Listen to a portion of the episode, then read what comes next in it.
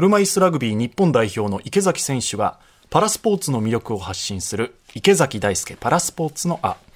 今週は先週に引き続きましてパラ卓球日本代表の岩渕幸洋選手がゲストです。佐々木舞音アナウンサーが話を伺いました。ではどうぞ。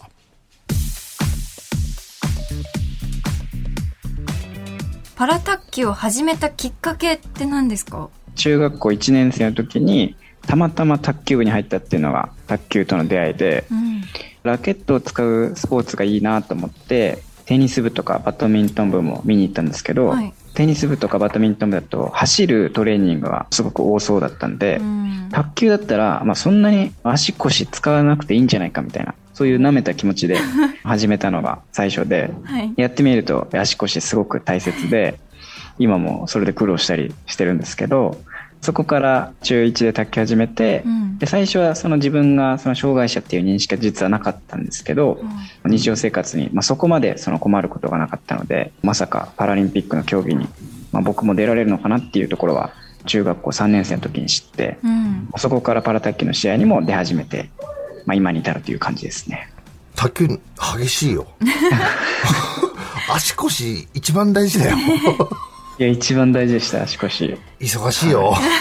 まあ、俺が言うよりね、もちろん分かってると思うけど、まあでもそういうのがきっかけでね、やっぱもう新しい自分の場所っていうのを見つけて、うん、ね、いろんなところで挑戦して、目標を見つけて、夢を見つけてっていうところでね、うん、もうやれてるから、もうパラ卓球とはすごくいい出会いだったんじゃないですか、うんうん、パラ卓球に出会って、そこから初めて、じゃあ自分にとって何が得意で、うん、何が難しくて、まあ、その中でどういうふうに自分のプレースタイルを作っていくかっていうところのこう考えるきっかけになったというかパラの世界に入ったら本当に自分ならではっていうところを突き詰めている選手たちが本当にたくさんいて、まあ、僕もそういった選手たちに憧れてできたので、そこはすごく良かったなと思います。自分自身が障害を持っているって認識がなかったっておっしゃってたんですが障害者の大会に自分が出ていいのかなみたいな葛藤みたいのはありましたか？それはすごくありました。試合に行くまでは結構こう動ける方だと思って過ごしていて、まあ、実際に体育の授業なんかもみんなと同じようにできましたし、うん、まあ、自分の中ではすごく得意な科目の一つだったのでまあ、自分が出ていいのかなっていう気持ちあったんですけど本当に最初に出た大会は地区大会の本当に予選リーグで0-3で負けてしまって、はい、あこれがこのパラ卓球なのかっていうのをすごく衝撃を受けたので、はい、まあ、そこから本当にそういった遠慮なくやれるんだっていうところは切り替わって、まあ、できたのかなと思います。いろんな大会に出場されたりしてきたんですか？今も健常の試合も出ていますし、うん、パラ卓球に転向したとかそういうわけではなくて本当に一卓球選手として、まあ、どうやったら卓球が上手になれるかなっていう気持ちでやらせていただいてます。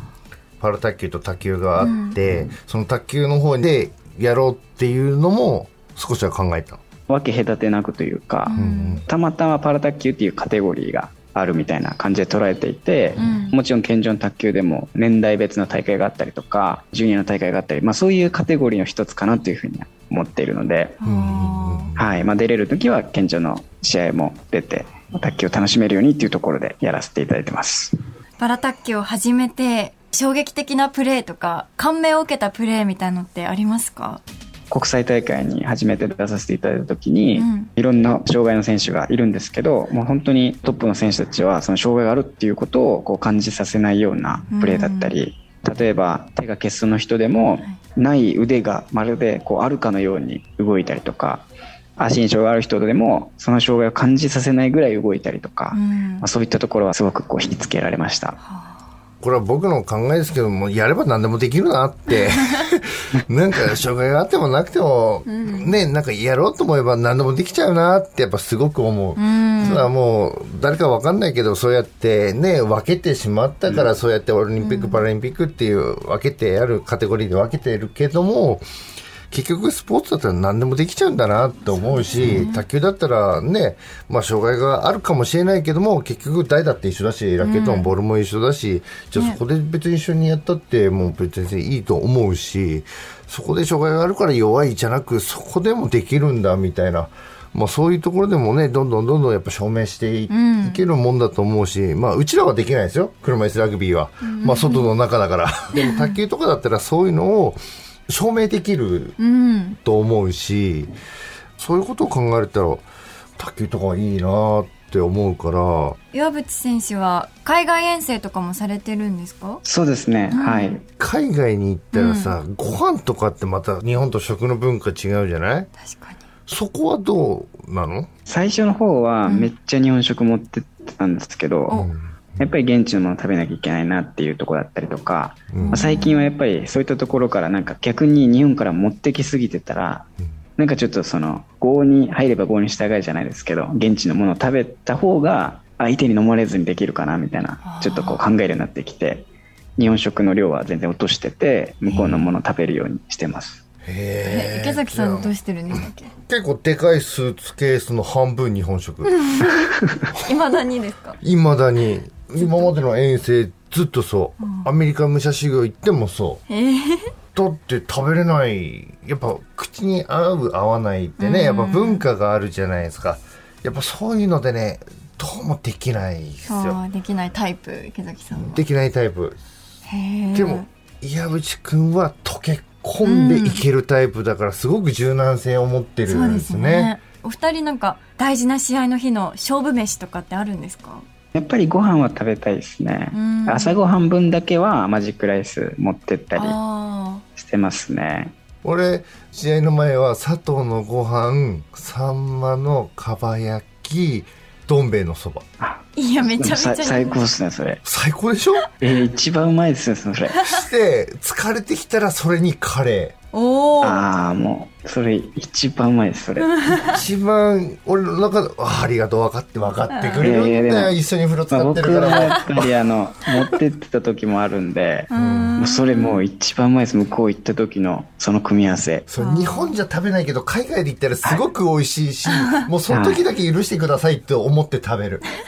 分かってくれる人がいた。嬉しい。俺はもう満足だ。俺はもう満足だ。いやでもすごいですね現地の食アウェーにならないように食事から気をつけてるっていうのはうん、やっぱそういうのすごいですねだって日本食切れたら困るし、結局現地にね、溶き込まないといけないし、なんかあったらね、やっぱ死活問題だからね、やっぱ栄養を取らないといけないっていうのはアスリートにとっては、そういうところでやっぱりそういう考えを持ってるってやっぱすごく素晴らしいと思うし、自分なんかも見習わなきゃいけないところだけども、自分のスタイルを変えない。ねスーツケースの半分は日本食持っていく。それぞれですからね、そう。溶け込まないで、そこは頑張る。はい。ね日常生活で岩渕君困ることってある？スリッパ履けないとか、え？履かなくてもいいでしょ。スリッパってあのスリッパでしょ？履けないっていうのは？足首がこう上に上がんないんで、はああ、だったら別に靴履けばいいもんね。うん。い。もうそれ以外困ることないの？階段も普通に行けるし、まあ階段も上り下りできるし。階段も行けます。はい。そっか、何も困ってないのか。困ったな、こっちが。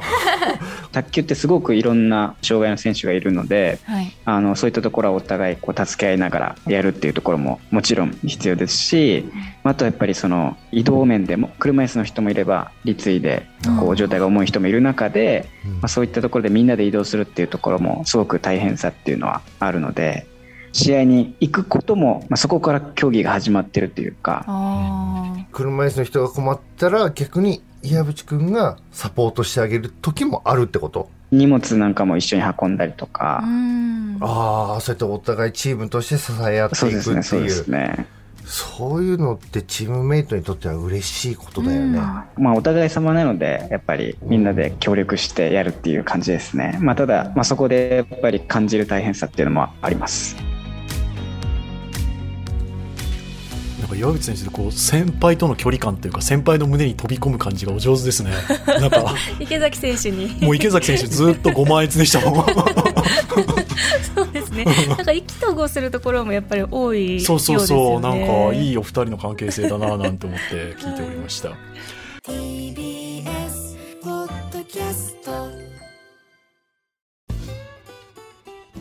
毎週月曜から木曜朝8時30分からお送りしているパンサー向井のフラット。向井さん不在の木曜日を担当するヤーレンズのデイジュンの之介と。どうも落合博満です。違います。奈良原正樹です。各週木曜日はヤーレンズのフラット。せーの。聞いてね